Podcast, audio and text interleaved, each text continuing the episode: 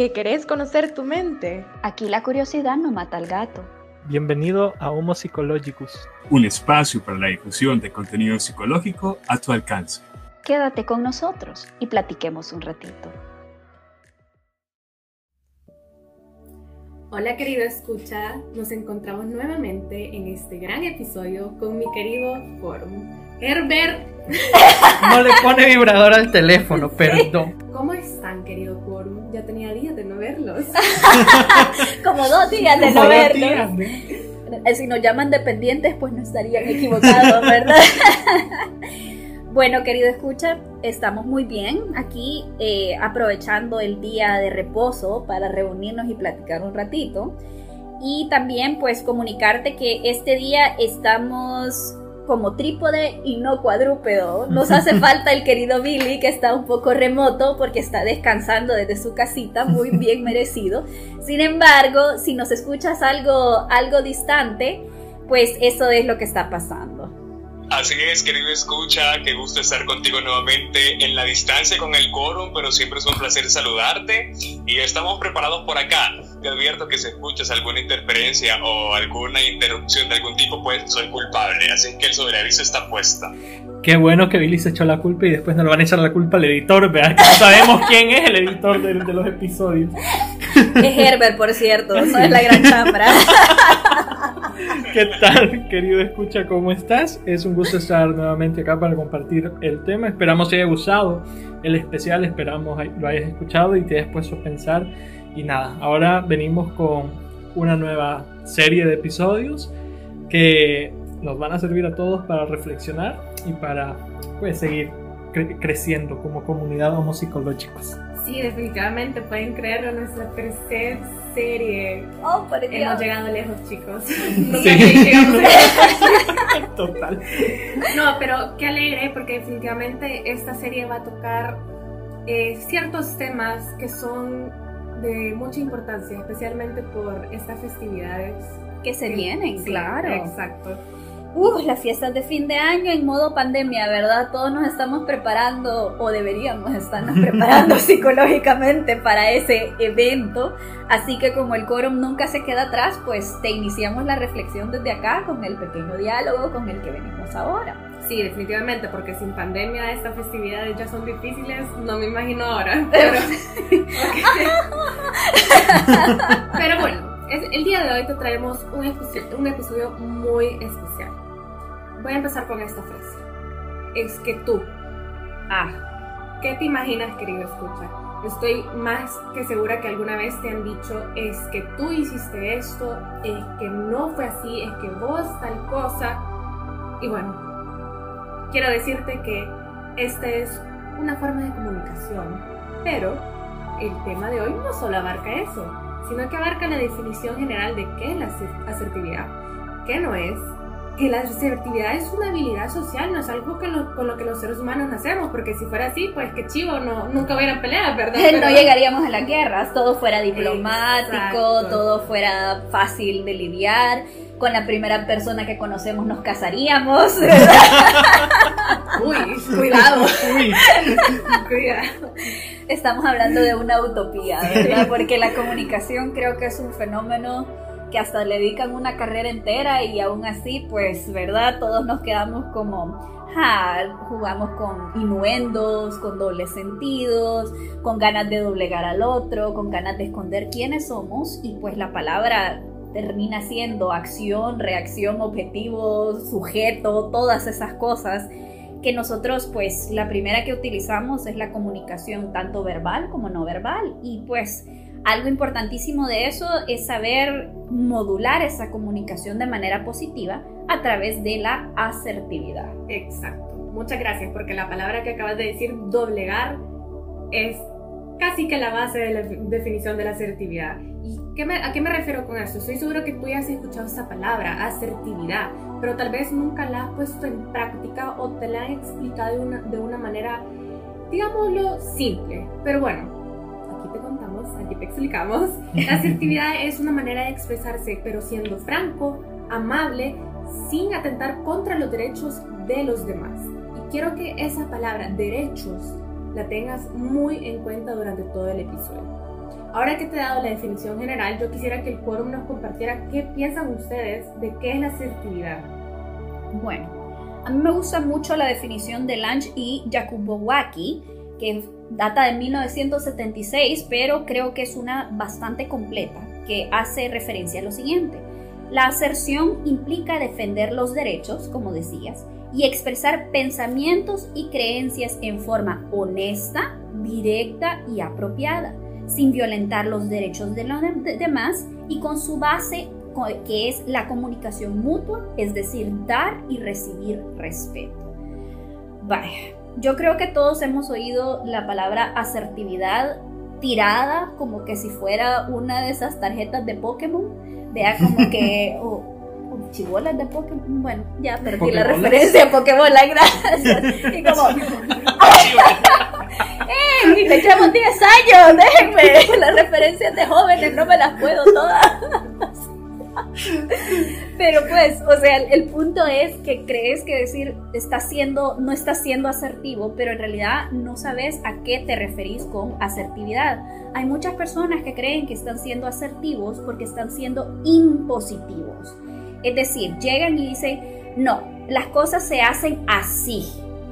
No hay, no, no hay, no se le pide la opinión al otro, no hay una expresión de tu opinión sin necesidad de emitir un juicio o una generalización. Entonces, tenemos que distinguir a qué se refiere la asertividad cuando decimos defender derechos, expresar de forma honesta los pensamientos y que sea mutuo el respeto y la comunicación.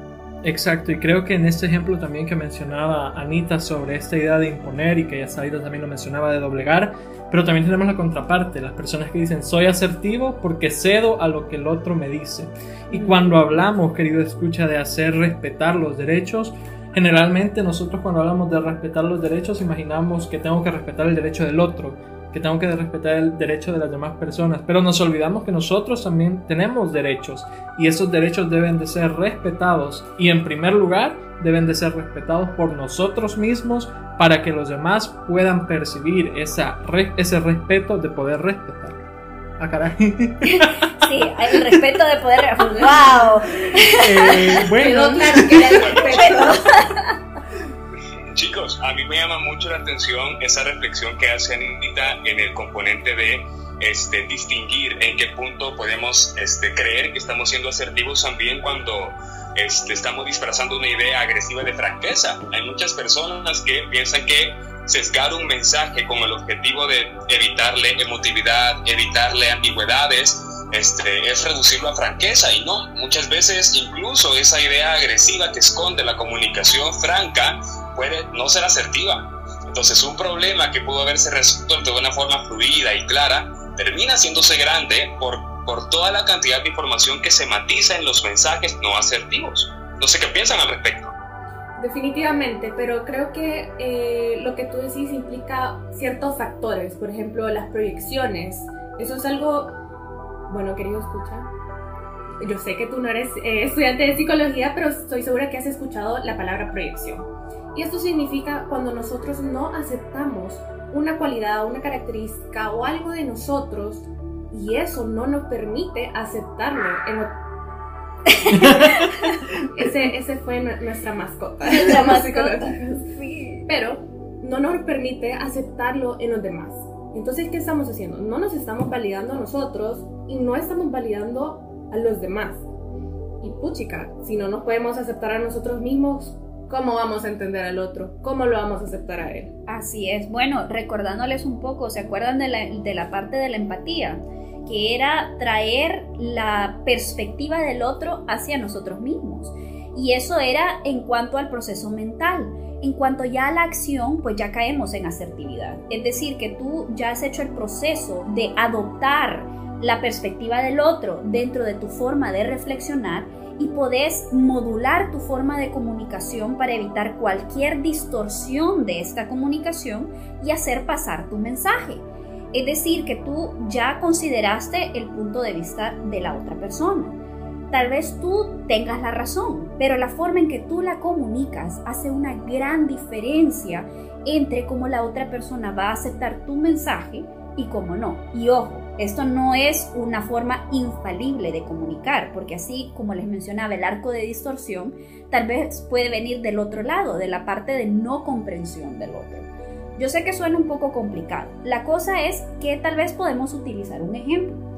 Por ejemplo, está una pareja platicando y esta pareja, uno de los, de los, de los dos, llega tarde y la otra persona tiene una particularidad sobre las llegadas tardes de su pareja.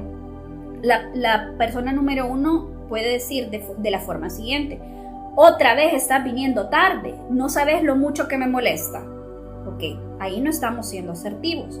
¿Qué pasa si cambiamos el discurso? Ok, bueno, mi pareja siempre llega tarde, ya es algo que puedo anticipar. Entonces, veo que eso es algo que no él tiene o ella tiene dificultad en, en gestionar su tiempo. Entonces, puedo decirlo de la siguiente manera. Yo sé que a ti te cuesta mucho llegar tarde, pero sabes que eso también a mí me causa muchos problemas, porque tú sabes que a mí me gusta llevar un cierto agenda que esté puntual y que no nos haga perder el tiempo ni a ti ni a mí. ¿Ya vieron qué diferencia hay entre uno y el otro? La otra persona se siente incluso hasta comprendida. Sabe que lo que está haciendo probablemente no es algo bueno o no está actuando de una manera correcta, pero no se siente atacado, no se siente ofendido. Porque si bien, como decimos, o sea, está haciendo una acción que no es aprobable y que lastimosamente en el ejemplo que mencionaba Anita, muy común de nosotros como cultura salvadoreña llegar tarde, pero no es algo que sea bueno. Y si a nosotros nos dicen, y muchas veces sucede y no me van a dejar mentir, los jóvenes ah, tienen la costumbre de que tienen la costumbre, yo ya no sé cómo, de que si les dicen que no hagan tal cosa, pero se lo dicen de una forma muy pesada, es un pase para ellos para decir lo voy a seguir haciendo. Es como un reto, como desafiarme.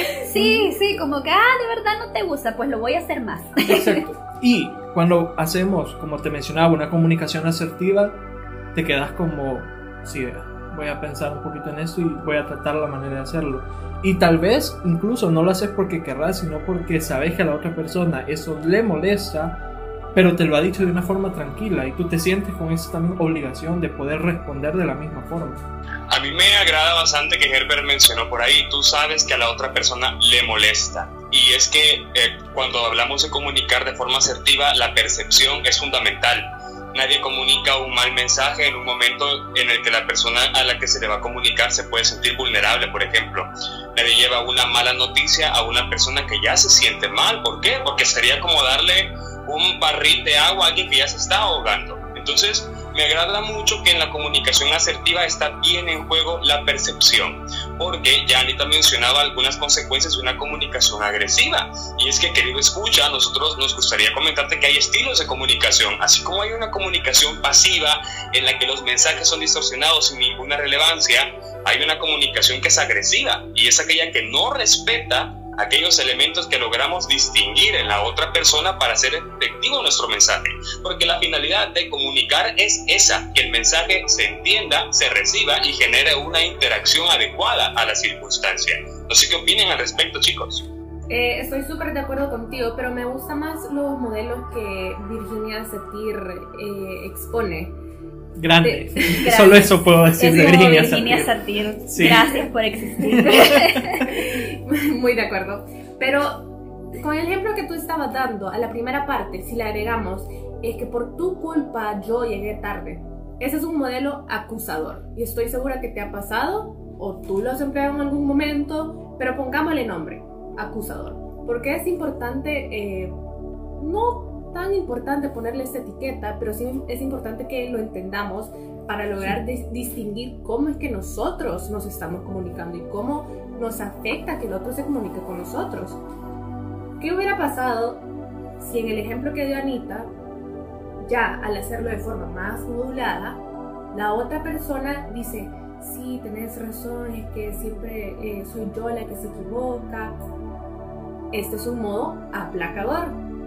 Y es muy curioso, querido escucha, porque tú sabías que dependiendo del modelo de comunicación que tú ocupas, también tienes una forma de expresarte no verbalmente. Es decir, una persona que es aplacadora es, es alguien que siempre cede, que no está respetando sus propios límites, sus propios derechos. Bueno, a esta persona te la puedes imaginar como un mártir, que está eh, arrodillado, que tiene la cabeza abajo, que no tiene mucha fuerza en su voz. Entonces es muy curioso. Ponte a pensar o, o fíjate bien cuando estés hablando con otra persona, cómo es su postura, cómo es su voz. ¿Tiene resonancia? Es muy curioso. Te invito a que lo hagas. Definitivamente. Y a mí me gusta mucho esa palabra aplacador porque mucha gente cree que aplacar un conflicto es resolver un conflicto. Es decir, viene una persona y te presenta un conflicto, algo que le molesta y todo eso, y tú solo dices, sí, sí, sí, tienes razón, sin siquiera darle el respeto de reflexionar sobre qué es ese conflicto, por qué se da ese conflicto, cuál fue tu participación y cuál no fue tu participación dentro de él. Entonces, en este caso se ha desperdiciado la oportunidad de realmente resolver el conflicto, sino que simplemente se aplacó, se pacificó y se evadió el conflicto. Y eso pues, eso se va acumulando y se va quedando adentro de ti y como ya dijimos y mencionamos a Freud varias veces, pues lo que queda dentro de ti no desaparece, sino que regresa y viene con amiguitos. Entonces sí, no es, no es saludable. Por eso es que es importante ver no solo lo que decimos en cuanto al contenido de discurso, sino la forma en que lo decimos. Y ojo, también que ser distractor es otro modelo. ¿Y a qué me refiero con esto? Cuando alguien está peleando contigo, eh, tú vienes y le tocas la camisa como que si hubiera tenido una pequeña pelusa ahí, pero en realidad no tenía nada. O solo empiezas a ver para todas las esquinas o cambias el tema. Exacto, te estás distrayendo. Virginia Satir tiene cuatro modelos, pero agregó uno último, que es el ideal. ¿A qué me refiero con esto? Cuando la persona llega a ser asertiva. Pero la asertividad, te quiero decir que no es algo innato, es una habilidad social. Y aquí entra lo que estaba diciendo Billy, que juega, las percepciones tienen un rol muy importante en la asertividad. Las percepciones no es algo con lo que, que, todos tenemos las mismas percepciones, todos vivimos nuestro mundo con diferentes realidades, con diferentes colores, texturas, lo que vos querás. Entonces eso se va dando por el contacto que tú tienes con otras personas, con el ambiente en el que tú eh, te desenvuelves. Entonces la asertividad no es algo que todos vamos a tener, pero sí se puede desarrollar. Y eso es algo muy importante. No todos vamos a tener el mismo nivel, y aquí me puedes imaginar eh, haciendo entre comillas, de asertividad, porque es algo que se va desarrollando. Entonces, no sé chicos, ¿qué opinan ustedes esto de que eh, las personas muchas veces tienen que confundir la asertividad con expresarse, sin primero identificar qué es lo que están sintiendo? Y solo dicen una chorrera, más bien un vómito de palabras. Así es. Y es que no, yo estoy siendo asertivo porque yo expresé lo que dije. De aquí quisiera que eh, debatiéramos un poquito sobre los límites y los derechos de los demás. En efecto, yo me iría aún más atrás si se recuerdan en el capítulo que hablamos sobre las emociones y la expresión de ellas, les recuerdo lo del exhibicionismo emocional que eso era sacar esa chorrera de emociones sin reflexionarlas, sin llegar a un proceso de razonamiento y solamente llega ahí, tiras esa tu verborrea, porque así se llama, verborrea, expresas cada una de esas emociones sin reflexionarlas y pues le dejas toda la carga emocional a la otra persona y la responsabilidad de tus emociones hacia el otro. Entonces desde ahí ya empezamos pues mal, ¿verdad? Ya no, no estamos comunicando hacia el otro, sino que simplemente estamos haciendo un monólogo para sacar, hacer ese, ese como lo que tú decís, regurgitar todas esas emociones. Exacto, y como ya lo mencionaba Zaida, la asertividad, hacer una habilidad social, viene dada por otros componentes. Anita mencionaba la autorreflexión que nos ayuda a conocernos, este autoconocimiento y principalmente esta autoconfianza de lo que yo estoy diciendo es algo que ya pensé que ya eh, puse en un plano y sé que esto va a generar eh, eh, no un conflicto, sino que va a propiciar ambientes sanos de convivencia, porque como Anita decía, cuando nosotros hablamos desde nuestra emoción y no reflexionamos, obviamente vamos a, si estamos enojados, vamos a hablar para atacar Si estamos tristes, vamos a hablar para evitar la situación. Y así vamos a ir dando excusas muchas veces o dando lo primero que se nos venga a la mente y al final lo vamos a comunicar. De tanto que vamos a querer comunicar, no comunicamos nada. Y de repente, como Billy mencionaba, la percepción, vamos a comunicar algo que nosotros no queríamos comunicar, pero al final la otra persona lo entendió diferente. Por ahí circula una frase que a mí me parece un tanto curiosa y es que dicen, yo soy responsable de lo que digo, no responsable de lo que la gente entienda. Mm. Entonces, a mí me genera un poco de malestar esa, esa, esa, frase incluso hay personas que la este, como parte de, de una teoría de comunicación que consiste en que es el receptor del mensaje el que elabora toditita la construcción de lo escuchado con base en lo vivido. Pero es que eso yo siento que es limitar también la participación de quien emite el mensaje. Entonces, personalmente, siempre he pensado que una comunicación irresponsable es también aquella que no toma en consideración aspectos que pueden ser no solo malinterpretados como el resultado de la ambigüedad de un mensaje, sino también ante la percepción de la persona que tenemos frente. Herbert mencionaba la palabra convivencia y a mí me parece extremadamente fundamental. No hay que olvidar que la asertividad es un recurso personal cuyo propósito ulterior es facilitar no solo la resolución de conflictos, sino también mejorar los estilos de convivencia en todas las áreas de tu vida. Así que si tú aprendes a ser asertivo en tu familia, muy probablemente vas a ser asertivo en tu trabajo, en tu escuela, con tus relaciones, etcétera wow, me has dejado sin palabras porque eh, es muy difícil que decir que si en tu familia lo aprendiste, pues vas a ser así con los demás, pero la verdad es que todas las dinámicas familiares son muy diferentes e incluso en una misma familia pueden haber diversos estilos de comunicación, o sea, yo puedo emplear el modo distractor, mientras que, por ejemplo, mi, mi, hermano puede ocupar el modo acusador. Así es. Entonces, al final no hay una buena dinámica familiar en cuestión de comunicación, ¿verdad? Que es tan, tan esencial.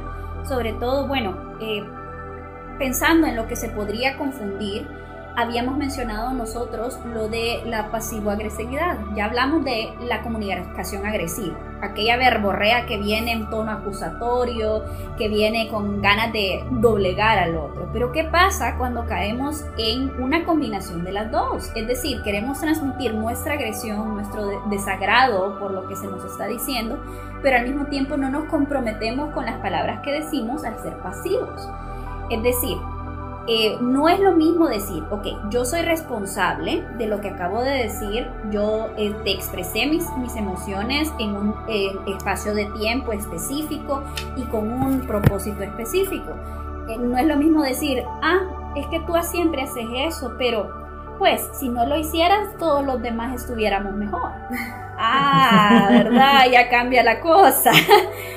y también, ojo con esto, a veces en nuestra cultura, el comportamiento pasivo-agresivo es bien recibido, porque así tanto la persona que habla no se compromete con las palabras, la persona que recibe la comunicación no toma responsabilidad de lo que se está diciendo. Entonces, así como tú decías, Billy, hay una cierta responsabilidad de ambos lados, tanto del emisor como del receptor. Wow, definitivamente. Y eso de no responsabilizarse, pues lo podemos ver a la hora de pedir disculpas. Mm. Es que en ese momento yo estaba enojado y lo que te dije no, no es lo que yo de verdad pensaba. Sí, y eso puede ser muy cierto, pero al final lo dijiste. eso es acto fallido. pero ojo, ahí también podemos ver otro modelo de Virginia Satir, que es el calculador. Uf, sí, el calculador. mea culpa, mea culpa, mea culpa. ¿A qué nos referimos con esto, querido escucha? Pues es alguien que, bueno, llega a, utilizar un vocabulario que tú te quedas y de dónde se sacó esa palabra, permitime, busco en el diccionario ahorita. O, o alguien que tú lo ves e incluso lo tocas y su temperatura es fría. Su cara está toda seria. Inexpresivo. Inexpresivo, exacto. Y su tono de voz es monótono. Así es. Y eso es muy difícil porque nosotros como seres humanos no solo escuchamos y analizamos la verbalización, sino que también analizamos si no hay ningún problema, digamos, de tipo autismo o alguna cosa de ese estilo, nosotros podemos identificar las pautas no verbales que nos da el otro. Entonces, parte de la comunicación son las pautas no verbales que recibimos de la otra persona. Y te imaginas una persona que está completamente lacónica, sin ninguna expresión, y te está diciendo unas cosas terriblemente agresivas, pasivas, ¿cómo vas a responder tú de manera asertiva? O sea que aquí es solo una persona que ha practicado su asertividad de forma regular que puede llegar a conocer. Y eso para nosotros que estamos en el rubro de la salud mental es esencial. Porque pues van a llegar aquellos que llegan a clínicas y que llegan con esa barrera, ¿verdad? Que sí, y generalmente una de las más utilizadas es esa. Simplemente manipular la conversación para que solo te muestres en tus mejores lados lo que tú quieres. Lo que tú quieres mostrar. Así es. Ojo, querido escucha, esos modelos que te hemos presentado son acorde a una autora de la que estábamos hablando, Virginia Satir. Ella lo emplea en las dinámicas familiares. Sin embargo, no sé si tú sabías que en tu propia familia existen subsistemas familiares, es decir, que tú tienes alianza, por ejemplo, con tu mamá o con tu hermana, pero también vas formando subsistemas afuera de tu familia, es decir, tus amigos del colegio, tus amigos de la universidad, el trabajo, etc. Entonces, esos modelos, de comunicación también se pueden emplear en diferentes ámbitos. ámbitos ah, exacto. Entonces, sí quisiera que tú reflexiones sobre cuál es tu estilo de comunicación, cuál es el estilo de los demás que te rodean.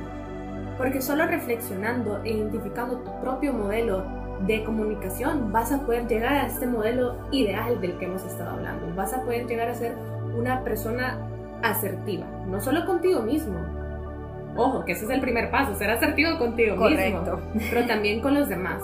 Porque acuérdate que es súper importante tomar en cuenta tus derechos y validarte a ti mismo para poder validar al otro. Así es. Qué buena reflexión la que has hecho ahí, Zaida, porque definitivamente si no comenzamos en casa y en nuestro propio universo, ¿cómo vamos a querer controlar el de los demás, verdad? No es, no es eh, un fenómeno cosmológico fácil de explicar, que es eso. Los, las galaxias no se unen de un día para otro, ¿verdad? Con, eso, con esa imagen lo que les quiero decir es que la asertividad no es natural es algo que se debe trabajar todos los días y se los traemos este día porque ya vienen las fechas de fin de año y generalmente ahí es donde explotan todas esas dinamitas que no se habían tratado el año que ha pasado, ¿verdad? Claro que este año, como hemos estado en casa y hemos estado aprovechando el tiempo, idealmente con nuestras familias, de fomentar los lazos de comunicación, sin tener que estar presencial, pues nos ha obligado a aprender a hablar de nuevo entonces sí es muy importante, querido escucha, y para nosotros un excelente recordatorio como quórum, que sí definitivamente la asertividad debe ser parte de las herramientas de comunicación que todos debemos desarrollar. Ojo, no es de un día para otro. No caigas tampoco en modelismos, es decir, que vas a empezar a hablar como que sos libro de autoayuda, porque eso no es cierto. Pero sí, como mencionaba Billy al principio, escucha activa Dale respeto al otro, de escuchar lo que te está diciendo, no solo con sus palabras, sino que también con sus gestos, sus matices y todos sus aspectos culturales. Así es, Anita. La verdad es que una vez me, preguntaban, este, mira, Billy, ¿qué ondas con vos? O sea, aquello de, o sea, ¿qué puedo hacer para expresarme de mejor forma? ¿Qué puedo hacer para aprender a comunicarme?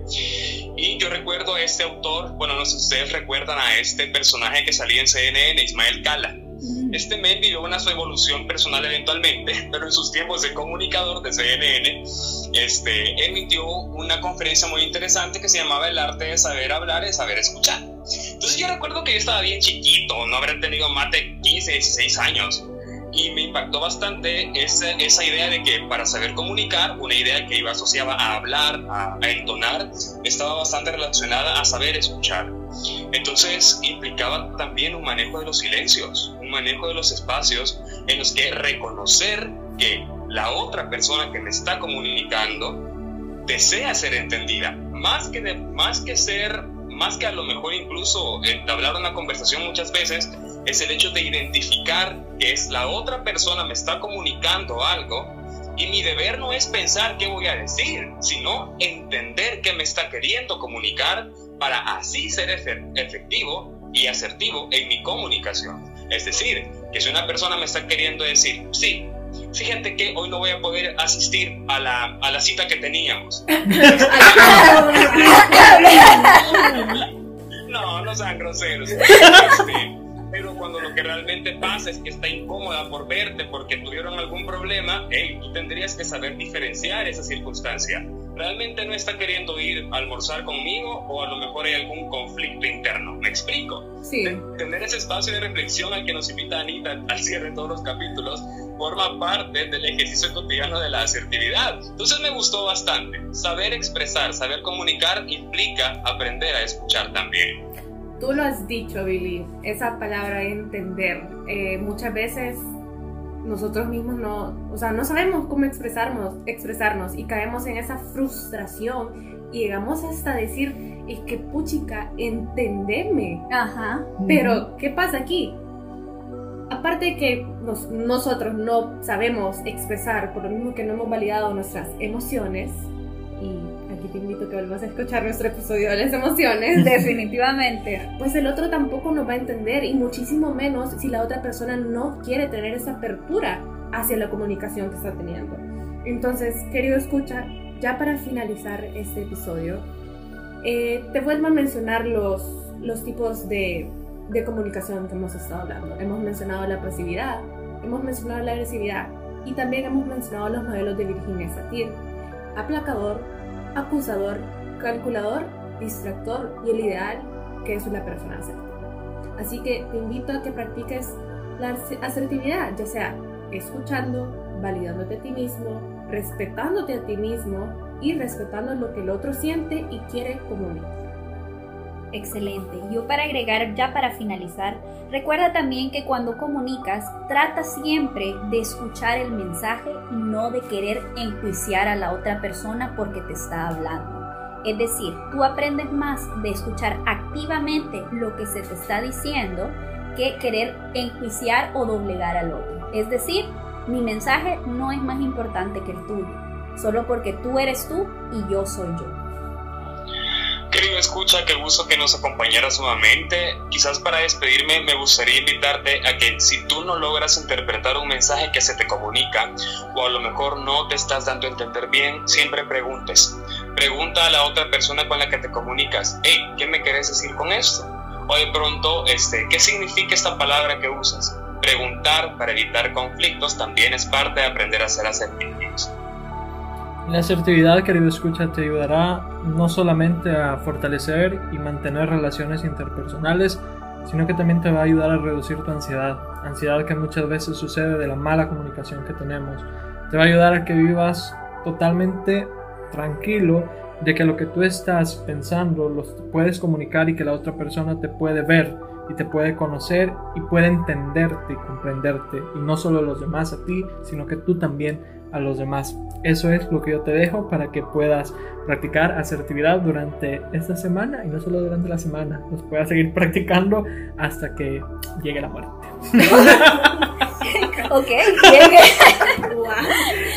y en esa salida dramática, pues solo me queda desearte que tengas una muy feliz semana llena de reflexión. Bye, querido escucha. Recordá ser gentil con vos mismo querido escucha, como siempre te deseo que ejerzas la gratitud, puede hacer cambiar las cosas. Hasta la próxima, querido escucha, recuerda siempre abre tu corazón para aprender.